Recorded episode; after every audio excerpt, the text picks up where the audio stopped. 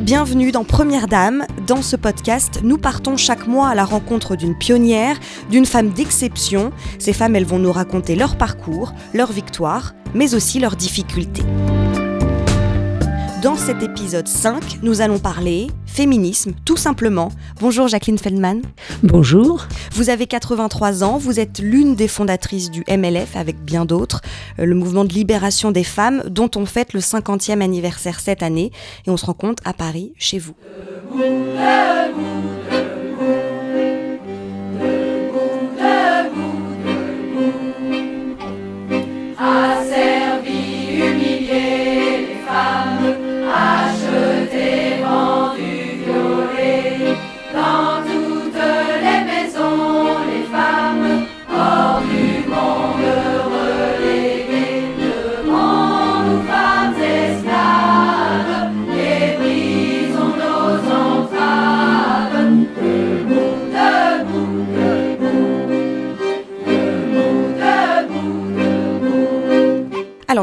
Commencer par euh, vous parler de cette anecdote. Le 23 novembre dernier, il y a eu la marche Nous Toutes contre les violences euh, sexistes et sexuelles euh, contre les femmes. Ça a rassemblé au moins 50 000 personnes à travers la France et dans le cortège parisien dans lequel je me trouvais, à plusieurs reprises, l'hymne des femmes a résonné. Ah, l'hymne des femmes, écoutez, j'y étais pas vraiment. Hein. Donc, je ne suis pas un bon témoin pour ça. Mais enfin, en tout cas, quand d'un seul coup le MLF a éclaté, vous savez, c'est d'un seul coup que c'est arrivé. Un peu comme MeToo actuellement. On le prévoit pas. On sait bien qu'il y a des problèmes. Mais bon, chacun les vit un peu personnellement. Et puis tout d'un coup, il y a un caractère euh, social. Ça, la mayonnaise prend. Et d'un seul coup, bon, donc le MLF a, démarré, donc il y avait plusieurs groupes. Hein. On était notre spécificité, c'était qu'il y avait beaucoup de groupes. Hein. C'est un des groupes qui a fait ça. C'était sur euh, la, euh, la musique, une musique qui est bien connue, euh, qui était une musique du camp de concentration, je crois, si je me souviens bien, c'est ça. Donc une, musique forte, une musique de, de, de rébellion, d'espoir aussi. Utilisée dans quel contexte? Quand on allait faire des manifestations. Et je ne peux pas vous dire non plus à quel moment c'est arrivé. C'est dû être arrivé euh, 71, 72, quelque chose comme ça, dans les tout débuts du, du MLF, où il y avait un, une créativité extraordinaire d'un seul coup euh, qui s'est euh, qui s'est produite, euh, qui nous a toutes complètement étonnées, quoi. Alors là, on va remonter le temps, on va remonter en 1967. Un groupuscule féministe se forme à l'automne, dont vous êtes notamment à l'initiative. Il s'appelle Féminin Masculin Avenir. À l'époque, qui étiez-vous? Alors moi, euh, j'étais euh, déjà établie, hein, j'avais plus que 30 ans.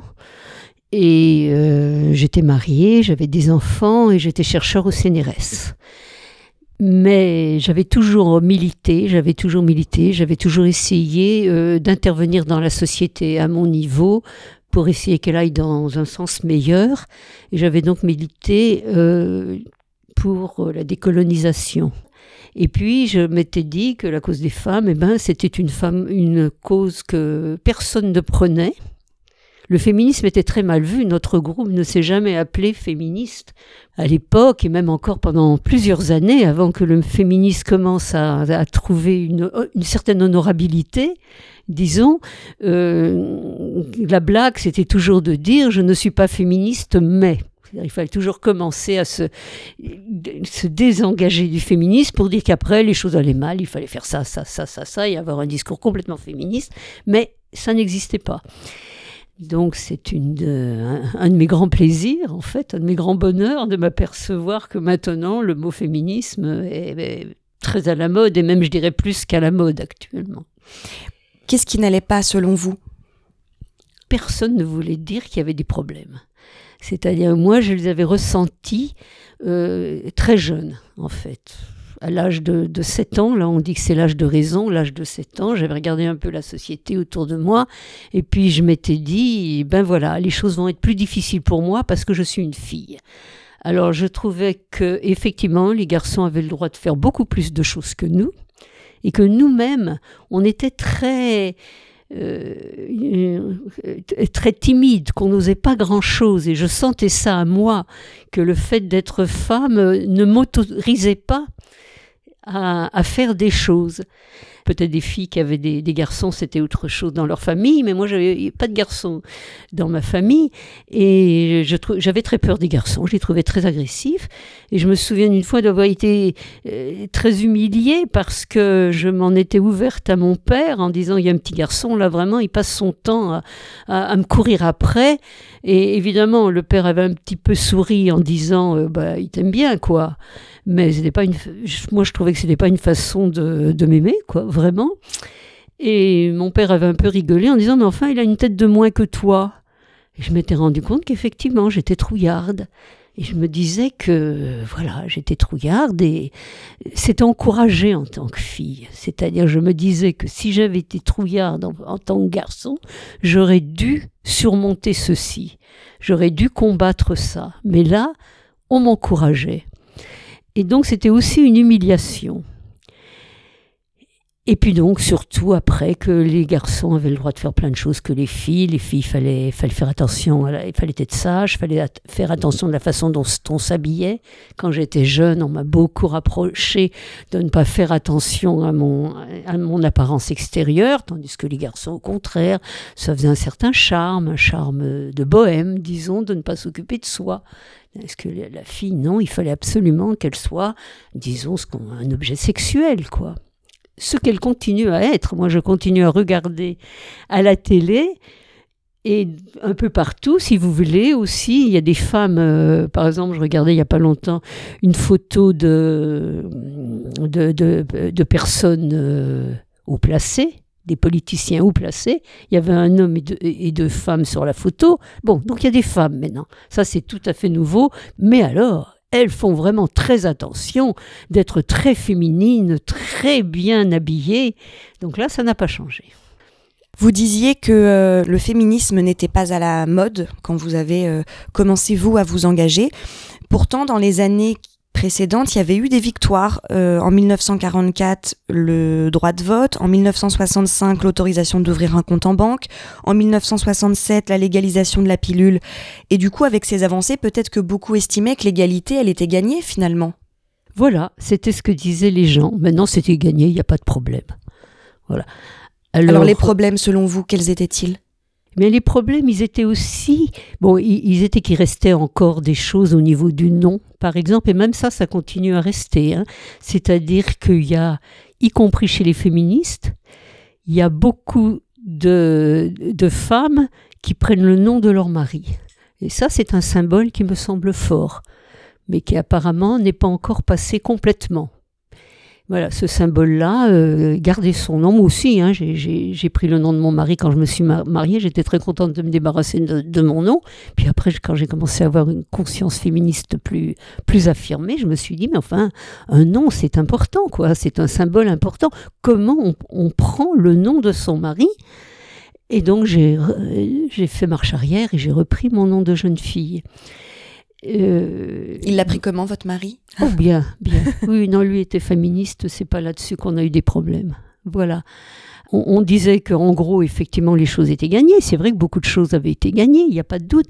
Mais le problème restait surtout, je crois, psychologique. C'est-à-dire qu'on était imbibé, justement, de cette façon d'être fille ou d'être garçon et je crois que ça existe encore, même si ça change un peu. C'est-à-dire que je crois qu'il y avait, toute une révolution psy à faire. Et puis ensuite, il y avait le problème du corps, effectivement, qui, comment, qui, qui était un tabou extraordinaire, qui était euh, la sexualité était un tabou extraordinaire. Et justement, quand on a commencé à FMA avec Anne on a on était d'accord sur le fait que la sexualité, c'était l'essentiel quand même, l'essence du rapport entre les hommes et les femmes. Et par conséquent, euh, il fallait en parler. Vous avez été d'ailleurs l'une des premières à en parler, parce que c'était tabou. Alors justement, c'était très tabou. Par exemple, en 67-68, moi j'avais pris contact avec André Michel, qui était la seule sociologue euh, féministe qui travaillait vraiment sur les femmes, et encore, elle n'avait pas le droit de travailler. Elle nous disait qu'elle n'aurait pas eu le droit de travailler sur les femmes au CNRS, donc elle travaillait sur la famille. Bien, parce qu'on ne pouvait pas travailler sur les femmes, ça n'était pas un sujet. Moi, j'avais ma propre expérience qui était évidemment limitée, mais donc il y avait eu les rapports Kinsey. Les rapports Kinsey, qui étaient la première chose scientifique qui avait été faite, et encore, ils ont été beaucoup, beaucoup critiqués, mais enfin, c'était une base scientifique, et donc, euh, qui avait été en 47 et 48, les rapports, euh, les comportements sexuels euh, de la femme et de l'homme, de l'homme d'abord et de la femme deux ans après, et je les avais étudiés. Je les avais étudiés, ce qui me donnait une base, disons, de discussion sur laquelle je pouvais intervenir en disant, ben voilà, Kinsey a montré que, et j'avais donc tout un discours qui était possible autour de Kinsey. Alors, André Michel m'avait fait inviter par collègue Garrigue, qui était une euh, journaliste euh, qui avait travaillé d'abord avec André Michel et qui faisait une émission à la radio. Et elle avait fait une émission sur le couple en 1966 ou 67, quelque chose comme ça, et j'avais été invitée à y participer. Et là, effectivement, euh, j'étais la seule à parler de sexualité. Toujours grâce à mon Kinsey, évidemment. Euh, c'était, c'était ma référence et c'était mon arme, si vous voulez. Et j'étais la seule on parlait du couple, mais j'ai été la seule à parler de la sexualité. Voilà. Au début, quand vous avez commencé à en parler dans l'espace public, vous avez pris un pseudonyme. Alors oui, j'ai pris un pseudonyme parce que à l'époque j'étais physicienne, parce que après j'ai fait j'ai changé, je suis devenue sociologue au CNRS, mais à l'époque j'étais encore physicienne, donc c'était absolument impossible qu'une euh, qu'une qu'une physicienne euh, se mette à parler de sexualité. C'était par rapport à votre métier et votre C'était par rapport à mon, à, mon métier, c'était par rapport à tout le monde. Donc, euh, avec, euh, avec Anne Zelensky, nous avons essayé d'écrire un livre aussi sur la sexualité pour regarder ce qui se passe. Et on voyait bien que les choses bougeaient, on le sentait depuis, en fait, depuis la Deuxième Guerre mondiale, les choses commençaient à changer, c'était un petit peu moins tabou. En tout cas, ça se libérait peu à peu. Moi, je sais que j'avais été très frappée quand j'étais adolescente euh, par euh, François Sagan. Voilà. François Sagan, c'était un modèle de libération sexuelle pour nous. Elle avait écrit à 17 ans et elle racontait euh, sa nuit d'amour et elle en parlait elle parlait de l'orgasme. Elle disait qu'elle l'avait eu euh, dès la première, dès la première nuit avec, à, cause de la, de l'attention de son, de son amant. C'était des choses inouïes qu'une jeune fille puisse écrire ceci à, à 17 ans, quoi. Donc c'était là, c'était vraiment une des marques de la libération dont on sentait bien que les choses changeaient par rapport à ça. Et donc, euh, en plus, moi, j'étais mariée avec un Norvégien, donc je passais pas mal de temps en Norvège. Et en Scandinavie, ils étaient en avance sur nous. J'ai vu des femmes bousculer, j'ai vu des grenades claquer, j'ai entendu la foule hurler. Ah, le joli bois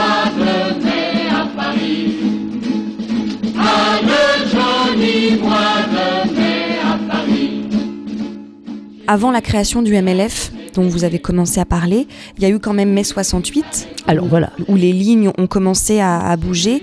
Euh, même si au début, c'était surtout les problématiques économiques, sociales qui étaient, qui étaient abordées. Et vous, vous avez justement voulu amener cette problématique euh, féministe au sein du débat. Alors, c'était pas uniquement. Il y a eu deux, il y a, eu deux tendances, il y a eu deux choses hein, qui se sont entremêlées en mai 68. Il y a eu effectivement euh, des considérations, euh, disons, politiques, c'est-à-dire il fallait faire la révolution, une révolution socialiste, hein, disons. Mais le début, quand même, ça a bien démarré sur quelque chose de sexuel, en fait, aussi. Une des premières choses qui ont démarré, c'est bien autour d'une piscine qui a été inaugurée par euh, le ministre de l'Éducation de l'époque et des garçons, des, des, étudiants qui sont venus demander à ce que les garçons euh, aient le droit de venir dans les, dans les chambres des filles à la cité universitaire, parce que les filles avaient le droit d'aller dans les chambres des garçons, mais pas l'inverse. Donc ils sont venus demander ça, l'égalité donc sexuelle en fait. Hein. Vous avez euh, animé un meeting à la Sorbonne euh, occupée. Parlez-moi de ça. Alors on en a même fait plusieurs. Je crois qu'on en a fait trois en tout. Moi, il y en a un surtout dont je me souviens bien. On est allé, Anne et moi, à un bureau où, on distribuait les, amphithéâtres. Alors on a dit, voilà, nous on voudrait faire quelque chose sur la femme et la révolution, puisque la révolution était à la mode, la femme et la révolution. Et on nous a dit, et très bien, c'était évidemment des, étudiantes qui, tenait toute la, bureaucratie, si vous voulez. Alors nous, on a regardé, on a vu effectivement qu'il y avait une répartition des rôles très conforme, disons, c'est-à-dire que c'était... Au sein des étudiants? Oui, au sein des étudiants, absolument. Au sein des étudiants. C'est-à-dire les hommes parlaient et... Les hommes parlaient, et les femmes euh, prenaient les notes, euh, faisaient le secrétariat, s'occupaient des enfants, enfin voilà, oui, complètement. Et d'ailleurs, c'est là, d'ailleurs, qui a fait qu'un certain nombre d'étudiantes, qui étaient de mai 68, se sont rendus compte qu'il y avait quelque chose qui n'allait pas. Alors ce qu'on a fait surtout nous avec Anne, si vous voulez, c'est aller distribuer notre tract dans, le dans la cour de la Sorbonne sur le thème justement de l'anti-hiérarchie. Le mouvement était anti-hiérarchique. Et alors on disait, mais toi étudiant qui met tout en question, l'hiérarchie des profs, la hiérarchie des, euh, des, classes sociales supérieures, etc. As-tu pensé à remettre aussi la, question de la hiérarchie homme-femme? Et ça, effectivement, en 68, il y avait pratiquement personne. C'était pas encore le moment. Et pas beaucoup de gens ont lu notre, notre acte, si vous voulez. Mais en fait, quand même, euh, les, filles se sont rendues compte, par exemple, il y en a une qui peut vous raconter comme ça, qui est devenue une, très active après au MLF, que quand elles allaient avec les garçons pour euh, soutenir les ouvriers en grève, eh ben, on leur suggérait que les pauvres ouvriers, eh ben, ça serait quand même bien de coucher avec, euh, qu'avec, avec eux, parce que d'abord, elles étaient des, des femmes qui devaient être libérées.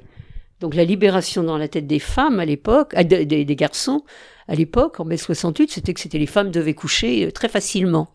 Voilà. Qu'est-ce que vous avez euh, dit, expliqué pendant ces meetings euh Donc on avait à l'époque, on savait qu'il y avait un problème, mais on n'était pas très bien formé pour parler devant un grand public. Hein. Donc on avait fait venir Evelyne Sulro, qui était une sociologue et qui parlait surtout du travail des femmes en fait. Parce que la France a toujours eu ce côté féministe de défendre le travail des femmes par rapport à d'autres pays. Hein. Bon, donc ça c'était une constante. Une autre réunion, on avait euh, sur la sexualité. Alors là, on n'avait quasiment pas euh, moi, à part faire un cours sur Kinsey, on n'avait pas grand-chose à dire, si vous voulez. Alors, mais qu'est-ce qu'il disait ce Kinsey Racontez-nous? C'est un Américain? Oui, alors il a fait ça toute une équipe. Alors, euh, à l'origine, Kinsey, c'était un zoologue, je crois, ce que lui on lui a beaucoup reproché. Et puis il s'est rendu compte, comme zoologue, qu'il savait beaucoup plus de choses sur euh, la sexualité des animaux qu'il euh, qu'il étudiait que euh, sur les humains, parce que c'était un grand tabou. Un des résultats de Kinsey, moi, qui m'avait beaucoup intéressé, c'est qu'il avait dit que il n'avait trouvé aucun homme qui était complètement ignorant de la sexualité Tandis qu'ils ont rencontré des femmes qui ne savaient, des femmes assez âgées d'ailleurs, qui ne savaient pas du tout ce qu'était la sexualité. Alors je crois que maintenant ça n'existerait plus, si vous voulez.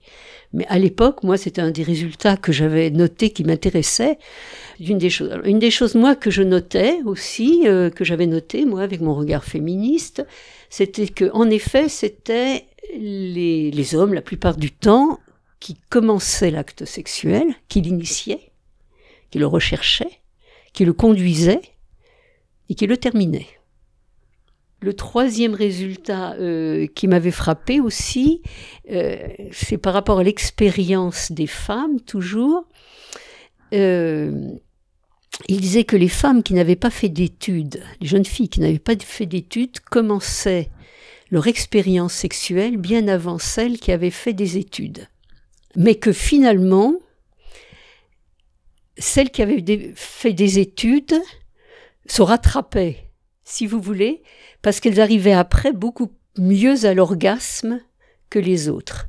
Donc là, il y avait une histoire de classe aussi qui se rajoutait au problème des femmes, qui faisait, qui démontrait que les femmes qui faisaient des études étaient quand même, se libéraient mieux que celles qui n'en faisaient pas. Grâce à mai 68, quelles victoires ont été obtenues euh, du point de vue féministe? Ben Rien. Rien, c'est après disons qu'une graine était plantée et qu'elle allait peut-être germer euh, par la suite. oui, oui, oui, plus qu'une graine. Enfin, ça a vraiment été une révolution, une secousse. Hein. Je pense une secousse dans les mentalités, mai 68. Les psychologues ont commencé à expliquer que c'était important pour les parents d'écouter les enfants et pas simplement de les, euh, de les dominer. La rue, c'était leur monde et voilà que tu viens tendre le premier tract. À leurs femmes, dans leur rue, sous leur nez. Incroyable. D'ailleurs, ils n'y croient pas. Ils jettent le papier qu'ils ont pris. De tes mains, à toi leur femme. Ah. Et tu n'oses rien dire, car tu ne connais pas encore ta force. Demain tu parleras, et tes mots seront lourds de haine. Le torchon brûle numéro 0, décembre 70. En 1970, le mouvement de libération des femmes naît de la fusion de plusieurs groupes féministes, dont le vôtre. Oui, qui ne se disent pas féministes, parce que c'était bourgeois. Là aussi, c'était une espèce de vue un peu marxiste des choses, si vous voulez, de l'époque, c'est-à-dire les classes sociales. C'est vrai que au XIXe siècle, il n'y a pas eu, ce n'était pas un le mouvement ivrier qui a prôné le féminisme. C'est vrai que c'était des bourgeoises. Conclusion, c'était des bourgeoises au XIXe siècle. Donc le mouvement féministe était bourgeois. Donc si on était révolutionnaire du bon côté, on ne pouvait pas être féministe. On ne pouvait pas être féministe. Voilà, c'était ça le raisonnement. D'accord. Donc il a fallu quand même en France, là encore je, passe ça maintenant, en France que le marxisme perde beaucoup beaucoup de son, de son influence pour que le féminisme arrive à, jaillir en fait. Hmm. Alors, vous avez commencé à nous parler de ces réunions dans un appartement où vous étiez 20, euh, 30. C'est comme ça qu'est né le MLF finalement. Voilà, c'est comme ça. Dans des appartements privés. Nous, la première, on, je sais même pas comment c'est arrivé. On nous a dit, ben voilà, le groupe. On savait donc qu'il y avait ce groupe là qui traînait comme ça. Euh, autour de la Sorbonne et tout ça, euh, qui avait fait Libération des femmes, un, article avec lequel on était complètement d'accord euh, sur Libération des femmes et tout. On voulait les rencontrer. On nous a dit voilà, il faut aller à tel endroit. C'est un peu comme ça que ça se passait au début. Hein. On était en contact avec des gens et puis bon, maintenant ça se passerait sur euh, les réseaux sociaux. Hein. Oui. Mais à l'époque il n'y avait pas de réseaux sociaux, donc c'était un peu ah ben oui, tu sais, tu as entendu, etc. Voilà de 70 à 72, il a commencé à y avoir plein de groupes, plein de, plein de groupes, plein de groupes. Donc chacun a vécu son MLF dans le groupe qu'il arrangeait. Hmm. Hein. bon. Alors, euh, si vous voulez, les réunions comme ça qui étaient jusqu'à 2 heures du matin, ça convenait quand même plus aux femmes qui euh, avaient des métiers, euh, disons, un peu d'artistes. Hein qui n'avaient pas des horaires euh, réguliers et qui n'avaient pas d'enfants bien sûr non plus. Hein. Donc moi je les ai pas toutes, euh, j'étais pas tout le temps là non plus puisque je faisais partie de la catégorie. Avait, voilà. Donc il y avait un noyau comme ça du MLF de femmes très libres et finalement c'était les lesbiennes, c'était les plus libres. Et elles ont fini par l'admettre. C'est-à-dire qu'au début, elles n'osaient pas dire qu'elles étaient lesbiennes, de peur de déconsidérer le mouvement. Après, elles se sont rendues compte qu'effectivement, c'était le noyau le plus engagé. Voilà. Donc elles l'ont dit. Et c'est à ce moment-là qu'a commencé. Ça a changé quelque chose qu'elles le disent entre vous? Non, ça n'a pas changé parce qu'il y avait la libération sexuelle. Il y a eu la libération de l'homosexualité d'un seul coup. Ça aussi, c'était un énorme tabou, l'homosexualité. C'était la suite de mai 68, tout ça. Hein. Qu'est-ce que vous disiez jusqu'à 2 heures du matin? Qu'est-ce que, de quoi est-ce qu'on parlait? Alors on parlait d'abord, on parlait sans, sans euh, ordre du jour. C'était complètement anarchiste. Donc on parlait de tout. Et surtout, justement, on s'est mis à parler d'avortement. D'accord. Et là, je me suis dit, c'est formidable. On prend enfin un vrai problème. Un problème sanglant, puisque c'est les problèmes sanglants qui intéressent les gens. Et pas les petits problèmes de bonnes femmes qui s'ennuient, euh, qui s'ennuient, qui voudraient avoir une autre vie que ce qu'elles ont. Voilà. vous, vous prépariez aussi des, des, actions, puisque le MLF n'était pas qu'un endroit où on débattait d'idées. Vous avez mené des actions Alors, il y avait différentes actions. Bon, la plus célèbre, ça a été l'Arc de Triomphe, la tombe du soldat inconnu, puisqu'il y avait plus inconnu euh, euh, que lui, c'était sa femme. Ça, c'était magnifique. Ça, c'était en août 70 Ça, c'était en août 70, c'était juste quand commençait le MLF. Et qu'est-ce que vous avez fait concrètement? Vous vous êtes rendu là-bas? Alors non, moi, moi j'étais pas là parce que j'étais en Norvège avec ma famille. Donc j'y étais pas. Vos collègues, entre guillemets, qu'est-ce qui s'est passé? Bah, Annie était, Anne Zelensky et tout ça. Elles ont mis une banderole et elles se sont fait enlever gentiment, je crois, après par la, par la police. Mais elles avaient averti. Alors il y avait justement une journaliste, la presse a commencé à en parler on se rendait bien compte que la seule manière de faire sauter ce blocage, c'était d'avoir des non pas le raisonnement comme on essayait de l'avoir, mais des actions euh, un peu provocatrices. Et c'est ça que le MLF a commencé à faire, des actions provocatrices. Un million de femmes se font avorter chaque année en France. Elles le font dans des conditions dangereuses en raison de la clandestinité à laquelle elles sont condamnées alors que cette opération, pratiquée sous contrôle médical, est des plus simples. On fait le silence sur ces millions de femmes. Je déclare que je suis l'une d'elles. Je déclare avoir avorté. De même que nous réclamons le libre accès aux moyens anticonceptionnels, nous réclamons l'avortement libre. Ces mots, ce sont ceux de Simone de Beauvoir, les premiers du manifeste des 343 publié en 1971 dans le Nouvel Observateur. Il s'agit de 343 femmes qui déclarent publiquement avoir avorté. Et avec ça, elles encourent euh, des poursuites pénales. Vous nous parliez de l'avortement. Effectivement, ça a été un, combat euh, important. La situation à l'époque? Eh bien, l'avortement était interdit. Donc, euh, les gens qui avaient de l'argent allaient en Suisse ou peut-être en Belgique, je ne sais pas, enfin, ou en Angleterre. Et sinon, eh bien, euh, il y avait des méthodes lamentables. Certaines en mouraient d'ailleurs. Certaines en mouraient. Et puis il y avait des médecins qui s'amusaient à les faire souffrir parce que c'était des salopes. Il fallait leur euh, leur faire euh, comprendre, voilà, les punir. Donc c'était absolument abominable. Ce combat, il a aussi été mené par le planning familial et finalement, l'avortement a été légalisé en 1975. Ça a dû être une énorme satisfaction et finalement, ça a été entre guillemets assez rapide. Oui, oui, oui, finalement, oui, oui. Les choses étaient assez mûres, disons. Aujourd'hui, le combat pour l'avortement n'est pas complètement fini puisque certains médecins, on ignore leur nombre, refusent de pratiquer les IVG, ils font jouer leur clause de conscience, si bien qu'il existe en France des zones où l'accès à l'avortement est tendu. 45 ans après, c'est quelque chose qui vous surprend? Non, ça me surprend pas parce que je pense toujours que le tabou de la sexualité est énorme, que tout ce qui se passe autour, y compris l'avortement, il s'agit quand même d'une vie qui va naître, disons, donc c'est quand même euh, violent de décider. Moi personnellement, je, je suis pour l'avortement, bien entendu, mais ça reste quelque chose de violent et qu'on aimerait euh, qui n'existe pas. Comment s'est poursuivi votre engagement féministe après tout ça dans les années 75 euh, alors à partir des années 75, en fait, je me suis un peu désinvestie de ce qui se passait parce que au fond, moi, j'avais commencé parce que je trouvais ça scandaleux qu'il n'y a personne qui s'occupe du mouvement, de, de, ce qui se passait. Et puis, il y avait tellement de groupes maintenant que je me suis dit, ils n'ont plus besoin de moi, vraiment, euh, c'est pas la peine. Hein. Et donc, j'ai commencé à regarder d'autres euh, questions qui m'importaient.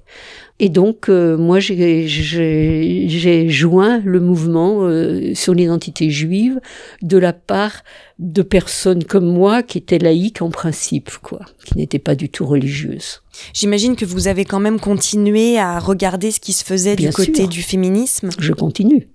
Alors, quel regard vous portez sur la société actuellement? Alors, écoutez, je suis très contente de voir qu'il y a eu beaucoup d'avancées.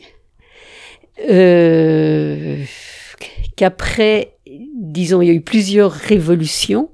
On a le droit de participer à la société, ça c'était le vote, la bataille du vote. Ensuite, on veut notre corps, c'était une énorme, une énorme euh, révolution aussi, celle qui consiste à dire euh, euh, notre corps, c'est nous qui décidons pour notre corps.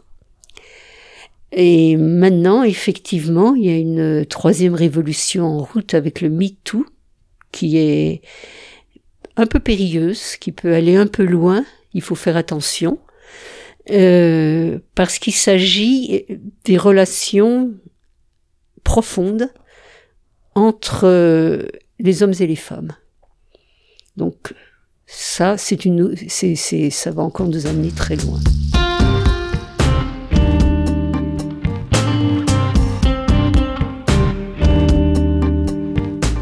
À chaque épisode, notre première dame nous livre une anecdote amusante, gênante ou révoltante. Bref, un épisode qui vous a marqué, Jacqueline Feldman. Alors c'est une anecdote euh, qui m'a amusée, disons, qui est amusante, hein. qui est illustratif, si vous voulez, de ce qu'était euh, le tabou sexuel toujours à l'époque. Alors je vous ai, je vous ai raconté que j'ai été donc euh, invitée à cette émission de la radio organisé par Colette Garrigue et que j'étais venue avec la, forme, la ferme intention de parler de la sexualité à travers Kinsey et que j'avais même pris un autre nom, enfin. Un pseudonyme. Un pseudonyme, voilà, j'avais pris un pseudonyme à cet effet-là, voilà. Et puis, euh, j'en avais averti ma sœur, mais certainement pas ma mère mais j'avais pas du tout de discussion avec elle euh, sur aucun sujet. Hein. Donc euh, voilà, j'avais des plutôt mauvais rapports avec elle et je m'étais un peu échappée de la maison comme ça et de ma mère. Et ma sœur me dit, tu sais, maman pense avoir reconnu ta voix. Et alors elle vous en a parlé? Non, et moi non plus. Donc vous avez jamais su si non, elle vous parce avait que je n'avais pas entendu envie. Oui, je pense qu'elle m'avait entendu. Effectivement, elle a reconnu ma voix. Les voix, c'est très reconnaissable. Voilà. Mais non, je n'étais pas assez bien avec elle, pas assez en, en confiance euh, pour lui parler de ça. Pour euh, terminer sur cette histoire de pseudonyme, vous vous appeliez Aline Berthaud. pourquoi? C'est l'anagramme d'un village de mon enfance, auquel je tiens beaucoup et que j'ai toujours en moi. On passe maintenant au quiz. Alors c'est marrant parce que vous en avez parlé euh, tout à l'heure. Françoise Sagan ou Marguerite Duras? Marguerite Duras, parce qu'elle a vraiment été au MLF. Auteur ou autrice? Alors moi, je dis souvent, c'est comme chercheur, si vous voulez, je dis souvent auteur et chercheur. Et puis je choisis selon un peu le contexte, si j'ai envie d'insister ou pas. Euh, pour l'instant, euh, j'en profite du fait qu'on a le droit un peu de créer. La, on est en train de créer la, la, la nouvelle orthographe. Discussion ou manifestation? Ça dépend des moments. Quelquefois, il faut des manifestations et quelquefois, il faut des discussions. Merci beaucoup Jacqueline Feldman. Je vous remercie. Si cet épisode vous a plu, aimez-le, mettez-lui plein d'étoiles sur votre plateforme d'écoute et puis surtout abonnez-vous pour ne rater aucun épisode. N'hésitez pas également à en parler autour de vous. Et puis nous, bah, on se retrouve dans un mois. D'ici là, on reste évidemment en contact. Twitter, Facebook, Instagram maintenant. Première Dame, le podcast. Ciao ciao